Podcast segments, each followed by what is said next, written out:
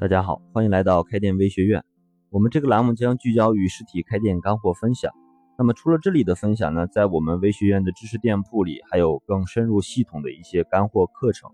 建议各位可以关注一下公众号查看学习。我们今天聊一个关于原店铺员工的这个薪酬设计的话题。之前有分享过一篇关于店铺员工管理的八点经验清单。里面有提到过一个七十五分为值的薪酬标准这个概念，这个主要是指你对员工的这种一个综合收入确定一个标准，但是这个综合收入怎么设计会更实用和具有一些趣味性呢？尤其是现在我们很多店招的都是年轻人，如果只是一些简单粗暴或者没有什么弹性的 KPI 的标准，其实是很难勾起员工的积极性的。好的，这种薪酬设计就是要想办法让员工玩起来，可以理解成一种游戏，这就需要一些比较创新或者灵活的薪酬设计的方法。那么今天呢，我给大家介绍其中的两个，也是一些这个薪酬福利发放的一个技巧，为的就是让员工在满足金钱需求的同时，也满足心理需求。总之就是让员工动起来。把薪酬设计做活，那么这样呢，可以又有助于我们对于员工进行刺激，也便于我们日后的管理。各位老板在设计自己店铺员工的这个薪酬的时候呢，可以参考一下。呃，第一个方法呢是这个短期激励、快速肯定的 game 方法啊。然后现在大部分的这种实体业的从业人员，一般都是九零后、零零后。呃，年轻的员工呢，往往更倾向于即时的反馈和鼓励，而不是我们那种传统的月薪加年终奖的方式。呃，为了刺激这个年轻员工的积极性，建议各位可以在薪酬设计当中突出这个短期激励的作用。那么这里介绍一个非常有名的连锁餐厅，他们创造提出的这个薪酬设计的 game 法则，各位可以参考一下他们的设计啊。所谓这个 game 法则呢，是 J A M E 的第一个字母。这个第一个 J 呢，是指的是做任务，就是他们把他店铺里面的一些核心的一些工作，明确这个任务规则。比方说这个出品啊，他们这里面可以包括色泽、口感、速度等等。那么每一个维度呢，可以设置一个经验值的范围，是一到五。啊，比方说他们这个制定这个服务游戏的手法啊，里面包括表情、话术、效率等等，它这个经验值也设置成一到五啊。我们可以，我们也可以把自己店铺想解决的这些核心点拿出来，明确成任务，再分解一下这些经验值。第二点呢是这个 A，它所指的是攒经验。那么前厅的服务员主要是靠手法，后厨的人员主要是靠他厨艺来攒他们的经验。不同的岗位攒不同自己的这个这个经验值，这样呢就有点像我们上学时老师给的这个小红花，然后呢记录在公示板上。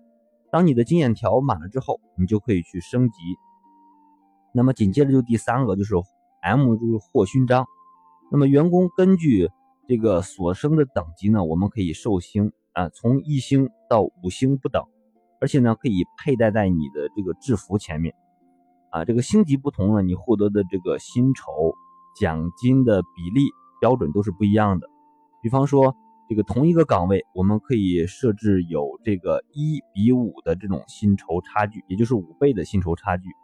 啊，这个星级呃星级不同呢，你获得的随机奖励也不同啊。比方说，这个定期的分红、不定期的红利，或者是额外的这些事假、病假等等，这种方式呢，我们就可以通过设置一个。薪酬和奖金的级别和标准，让员工想办法去达到这个要求。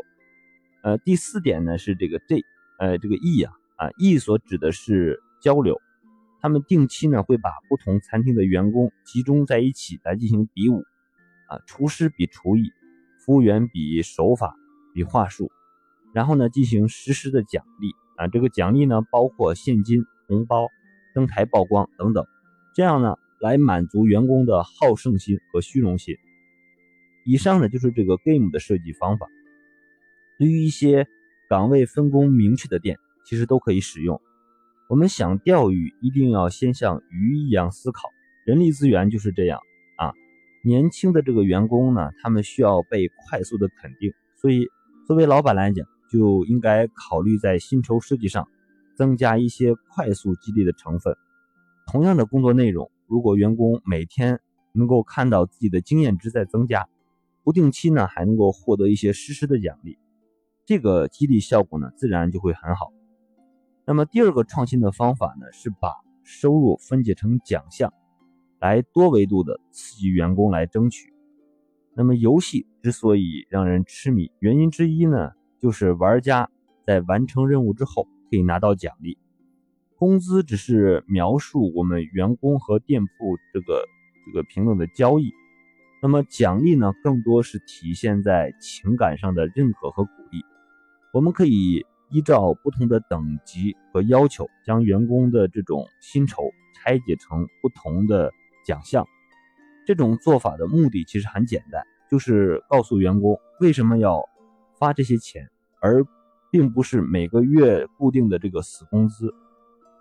这样一来呢，这个员工最直观的感受就是：哦，原来这么多事情都可以挣钱，而不仅仅局限于这个实实际的干活。啊，呃，大家可以根据你的管理需要来设计几个奖金的奖项啊。我们这里给大家列五个吧。啊，第一个呢是这个研发奖金，比方说可以奖励员工给新产品提意见，或者是优化呃这个你的工作流程，或者是找到这个弊端啊。第二个是呃贡献奖金，啊，这个是主要是奖励工作积极、创造性解决问题的员工。第三个是加班奖金，比方说每个月超过二十六天乘以八小时的工时啊，那么我们的时薪呢可以高一个标准来计算。第四个呢是节日补贴，我们根据节日的不同提供两到三倍这种日常工资的补贴。第五个是伯乐奖啊，像这种呢就是主要针对招人难这个问题来设置的。这个员工呢如果介绍自己的朋友到店里来工作。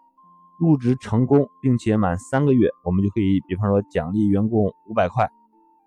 那么，如果介绍来的这个新员工表现比较良好，一年后升职为店铺的管理者，就可以在这个基础上再额外奖励你三百块。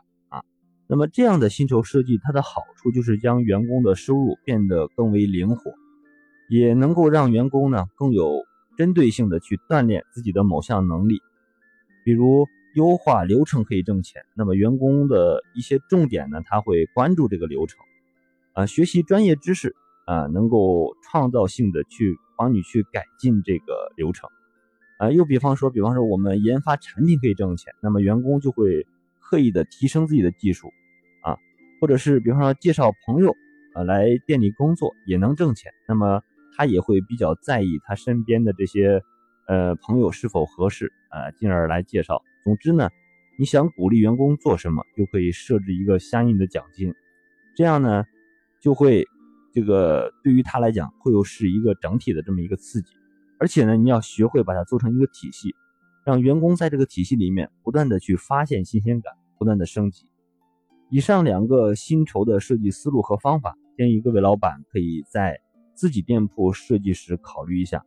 可以简化来做，相信一定会比。只是一个工资加绩效的方式，效果会好很多。还有一个方法呢，就是目前比较流行的一种方式啊，就是让员工来加盟，或者把员工发展成为合伙人来分红。关于这这个点呢，我们在这个我的会员内部分享里有几期系统深入的这种总结的课程，有需要的老板可以微信我领取其中一份关于合伙人股权设计的干货清单。啊，你可以添加朋友，搜“开店日记”。学习永远是最小的投入，最大的产出。关于这个话题呢，如果大家有更创新的方法，也欢迎给我留言，让我们来不断的完善和迭代这个薪酬管理的难题。好了，今天的分享就到这里。开店是一种修行，加入我们微学院成长会员 VIP，和更多老板一起每天进步一点。谢谢大家。